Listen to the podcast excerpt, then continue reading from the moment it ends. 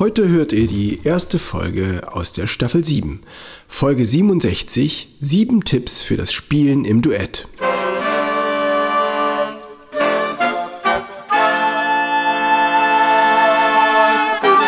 Taylors Bläser Podcast, der Wegweiser zum Lernen, Spielen und Unterrichten von Holz- und Blechblasinstrumenten. Hallo und herzlich willkommen, liebe Bläserfreunde, zur Folge Nummer 67. Sieben Tipps für das Spielen im Duett. Man kann sagen, Musik zu zweit ist mehr als doppelt so schön. Ja, das ist wirklich eine prachtvolle Sache, wenn man sich zu zweit trifft und Stücke spielt, die man vorher nur alleine geübt hat. Es entstehen dann auch rein physikalisch kann man es erklären, es entstehen dann drei Klänge an den Stellen, wo vorher nur ein, ein einzelner Ton war. Klingen zwei Töne zusammen, entsteht ein dritter durch die Schwingung. Und äh, das ist ganz faszinierend, wenn man sich das genau anguckt. Aber heute soll es erstmal darum gehen, wie überhaupt äh, die Duettpraxis sich noch weiter äh, verbessern und verfeinern lässt. Ich habe mir dazu wieder sieben Tipps ausgedacht, weil die sieben irgendwie so eine besondere Zahl ist. Außerdem reimt sie sich auf Steven und ähm, deswegen gibt es also sieben Tipps für das Spielen im Duett. Die habe ich gleich mal so ein bisschen in Bläserreim reingepackt, damit es etwas kompakt ist und wir davon ausgehen können. Es zeigt wieder, wie vielfältig die Musik ist. Es hat nicht nur mit richtigen Tönen zu tun, sondern es gibt so viele Aspekte der Musik beim Musikmachen, so dass es sich lohnt, einmal auch genauer drüber nachzudenken und nicht nur einfach drauf loszuspielen.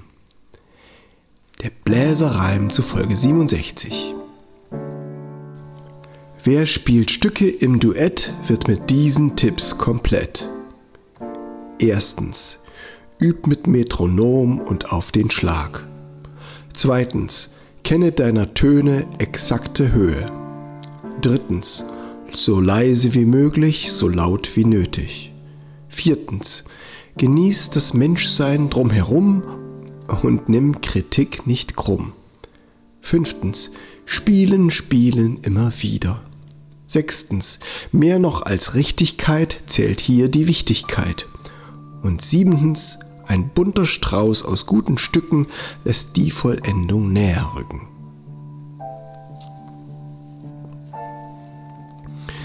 Ja, das wäre es schon gewesen an Inhalt von der heutigen Folge, aber damit es sich noch ein bisschen in euer Unterbewusstsein eintröpfelt und ihr ein bisschen noch darüber nachdenkt und das vertiefen könnt, äh, erzähle ich zu jedem Punkt noch ein bisschen so meine Gedanken. Also erstens war übt mit Metronom und auf den Schlag. Dazu gibt es nicht viel zu sagen. Man stellt das Metronom erst ein bisschen langsamer ein, später ein bisschen schneller. Hört dazu auch die Folge 31 Melzels Metronom. Zweitens, kenne deiner Töne exakte Höhe. Das ist natürlich die Intonation, wie genau ihr die Töne einstellt, wann ein Durterz ein bisschen kleiner sein soll, ein bisschen tiefer und wann eine Quinte richtig stimmt. Hört dazu die Intonationsfolgen 61 für Holzbläser und 62 für Blechbläser.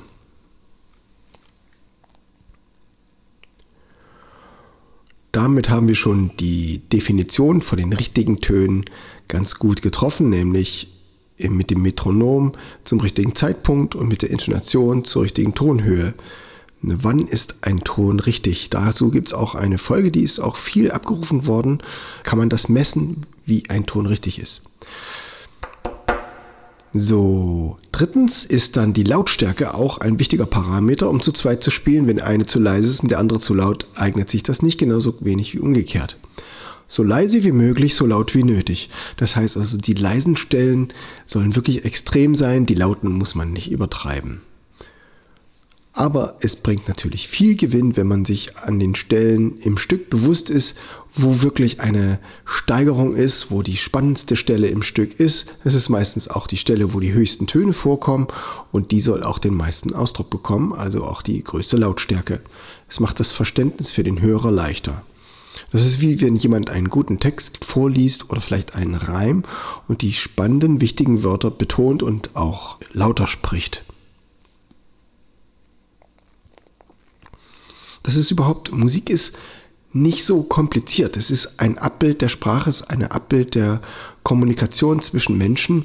Wenn ich jemandem was zurufe, dann fange ich leise an und werde dann schneller und lauter und zum Schluss wieder ein bisschen leiser und senke meine Stimme. Und eine natürlich geformte Melodie macht auch genauso einen Bogen und das gilt es nachzuempfinden, wenn wir selber Musik spielen und dadurch wird die Musik plastisch und leicht verstehbar. Das kann sein, dass da Arnold Schönberg dazu eine andere Meinung gehabt hat, aber das soll uns an dieser Stelle nicht weiter interessieren. Viertens, genieß das Menschsein drumherum und nimm Kritik nicht krumm. Ja, also das macht es natürlich aus. Wenn ich alleine übe, dann setze ich mich mit mir selbst auseinander und dann kann ich sagen, ach Mensch, bin ich blöd, jetzt habe ich mich da verspielt. Oder ich kann in den Spiegel gucken und sagen, oh, bin ich, bin ich cool, ich kann total ich kann total gut mein Saxophon spielen. Ähm, das kann ich mir überlegen. Aber wenn ich mit jemand anderes zusammenspiele, dann gilt es plötzlich, ähm, mich unterzuordnen unter das, was der vielleicht vorschlägt. Der will vielleicht ein Piano an der Stelle, wo ich selber nicht finde, dass da Piano sein soll. Wie gehe ich damit um? Es können so leichte Konflikte entstehen. Und wenn ich dem sage, hey, spiel doch mal B an der Stelle, das ist doch, steht doch vorne schon dran, dann fühlt er sich vielleicht beleidigt und die Atmosphäre ist nicht mehr so, dass man schön zusammen Musik machen kann. Das kann dann sehr schwierig sein und ähm, Humor ist aber eine ganz gute Sache, wenn man was witzig sagt und überhaupt tragen ein ähm, bisschen spaßige Kommentare gut durch eine Probe. Also das kann man gut kultivieren und da gerne noch einen draufsetzen, wenn man dann schafft, die Konzentration wieder auf den Ernst der Sache zurückzuführen. Also genießt das Menschsein drumherum. Damit meine ich auch, dass man vielleicht mal zehn Minuten eher da ist, dass man sich einen warmen Kaffee vorher einschenkt und ein bisschen ins Gespräch kommt und ähm, sich austauscht, ein bisschen mitbekommt, wie es dem anderen gerade geht. Das ist ein ganz wesentlicher Teil vom gemeinsamen Musikmachen. Das ähm, ermöglicht das Musizieren auch auf eine, eine schöne Art. Man muss ja sowieso die Flöte oder Klarinette erst zusammenbauen und vielleicht die Trompete nochmal, die Ventile ölen und das passt sehr gut mit ein bisschen Gespräch zusammen. Kritik ist nicht so leicht. Wenn ich mit meinen Schülern Duette spiele, ist die Sache klar. Ich kenne die Noten meistens besser als meine Schüler und kann beide Stimmen spielen. Ich kann ihnen sagen, auf welche Stellen es ankommt. Die hören sich es an und versuchen das so zu machen. Ich sage, die machen.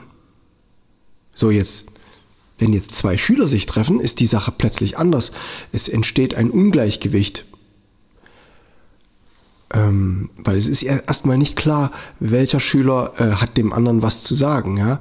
Und wenn jetzt immer der eine besser ist als der andere und der sagt die ganze Zeit was, fühlt der andere sich vielleicht benachteiligt und kann der das überhaupt akzeptieren, dass jemand anders, der kein Lehrer ist, ihm plötzlich sagt, was zu tun und zu lassen ist. Das muss man erstmal so mit Fingerspitzengefühl einsortieren und ausrichten, ob das eine Möglichkeit ist. Meistens ist ähm, was zu probieren eine gute Variante, weil man muss ja Sachen sowieso öfter spielen. Ja? Wenn man sagt, okay, ich möchte die Stelle zwar nicht im Piano spielen, aber wenn du das gerade vorgeschlagen hast, dann machen wir das jetzt so und danach machen wir eine Version von dem, was ich vorgeschlagen habe und gucken, was uns besser gefällt. Überhaupt macht es die Musik lebendig, auch verschiedene Varianten davon zu probieren. Fünftens. Spielen, spielen immer wieder. Es braucht garantiert viele Wiederholungen. Es ist nicht so, wie wenn man einmal Messer abwäscht. Also es fällt mir jetzt gerade ein, was ganz Banales. Also ich stehe da und wasche Messer ab und rutschen die mich durch, dann lege ich die rüber und dann sind die fertig. Und wenn es noch was zu verbessern gibt, weil ich ein Messer nicht richtig abgewaschen habe, weil da irgendwo noch was dran klebt oder so, dann geht das eben nochmal und wird verbessert. So, dann ist das alles erledigt. So, so wenn ich jetzt das auf Musik übertrage, ich spiele einfach mal das Stück von vorn bis hinten durch, hat jetzt ein Fiss gefehlt, der Rest ist ganz gut gewesen, weil ich dann, weil es ein leichtes Stück ist und dann spiele ich das Fiss nochmal richtig und dann wäre das schon vorbei. Das ist bei Musik ganz anders, denn wir müssen die gleiche Musik viele Male spielen, bis sich die Atmung einstellt. Es sind ganz viele feine Muskeln, die sich aufeinander einstellen. Es sind komplizierte Griffabfolgen und es sind auch Gedankengänge, die die Konzentration äh, mal auf die eine Sache lenken, mal auf die andere Sache. Vor allem, wenn wir zusammen proben, konzentrieren wir uns nicht nur auf die eigene Stimme, sondern wenn wir einen langen Ton spielen, können wir auch auf den anderen hören. Und wenn wir einen gleichen Rhythmus haben, dann erst recht, damit es schön übereinander kommt. Also wir brauchen sowieso mehrere Durchgänge, um unsere eigene Stimme automatischer spielen zu können und den anderen besser zu hören. Sechstens. Mehr noch als Richtigkeit zählt hier die Wichtigkeit. Also, ich finde, es ist wichtig beim Spielen zu zweit, dass wir uns nicht an einzelnen Passagen aufhalten und nacheinander die Töne so versuchen, so richtig wie möglich zu spielen. Es kann manchmal sein, dass da eine Sechzehntel Passage kommt, wo die Griffe ein bisschen komplizierter sind und wenn wir da abbremsen und da versuchen, alle Griffe richtig zu spielen, verzögern wir dann die nachfolgende Eins. Und die nachfolgende Eins ist aber wichtiger und deswegen müssen vielleicht die Sechzehntel mal ein bisschen leiser oder vielleicht weggelassen werden, damit erstmal die nachfolgende Eins richtig steht und nicht die andere Stimme, die mein Duettpartner gerade spielt, kaputt gemacht wird. Deswegen manchmal zu komplizierte Stellen erstmal weglassen, vereinfachen und aufs Wesentliche konzentrieren. Und als letzten Punkt habe ich siebentens, ein bunter Strauß aus guten Stücken lässt die Vollendung näher rücken. Natürlich ist es wichtig, dass die Duette gut komponiert sind. Das ist noch wichtiger als als bei Einzelstücken, als bei Etüden oder so. Da kann man das, äh, kann man sich so ganz gut noch drauf einlassen, wenn, wenn da jetzt eine Wendung nicht ganz so logisch ist oder so. Das übt man sich dann eben ein und dann funktioniert das. Wenn aber Sachen zweistimmig gesetzt sind, dann fehlt ja zum Akkord meistens noch ein dritter Ton und die Logik von der Harmonie und von dem Rhythmus in zwei Stimmen ähm, reinzudeuten, das ist manchmal ein bisschen abstrakt. Das ist ein bisschen wie eine Skizze. Es ist nicht wie ein gemaltes Bilderbuch mit vollen Farben oder, oder ein Bildband mit ausgereiften fotografisch spannenden Fotos von der afrikanischen Serengeti, sondern es ist wie eine Tuscheskizze.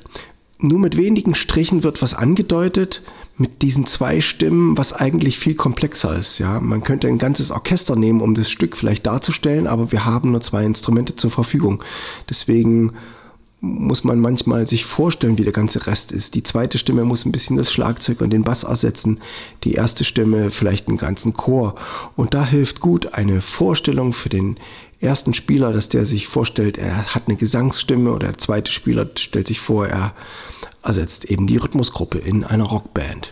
Je nachdem natürlich, welche Stilistik das ist. Und dabei komme ich auch schon zu dem, was ich euch für heute aufgenommen habe. Ich habe auch ein Duettbuch herausgegeben, Darin befinden sich zwölf Duette. Es sind Tango, Salsa, Bossa Nova und Blues, Walz und Reggae auch da drin. Und den Reggae habe ich euch für heute aufgenommen. Da gibt es Schokolade am Freitag. Chocolate on Friday. Und das Stück habe ich mit Posaune und Altsaxophon eingespielt. Und weil es gerade aufgebaut war, hat mein Synthesizer noch ein paar Harmonien dazu gemacht. Ich hoffe, euch gefällt das Stück und vielleicht ist es eine kleine Geschmacksprobe für mein Duettbuch. Ihr könnt es bei mir bestellen oder bei Arpeggio Brioso. Dazu gibt es den Link in der Beschreibung. Ich freue mich, wenn ihr nächste Woche wieder einschaltet oder den Bläser Podcast weiterempfehlt. Nächste Woche geht es darum, wie man üben kann, ohne zu üben. Ich meine damit ein Instrument gar nicht erst anzufassen, sondern einfach alles, was mit Musik zu tun hat, kann einen dann vorwärts bringen und ich sammle das mal zusammen in einer Folge. Ich freue mich auf nächste Woche und nun viel Spaß mit dem folgenden Stück Chocolate on Friday. Ciao, Stephen Taylor.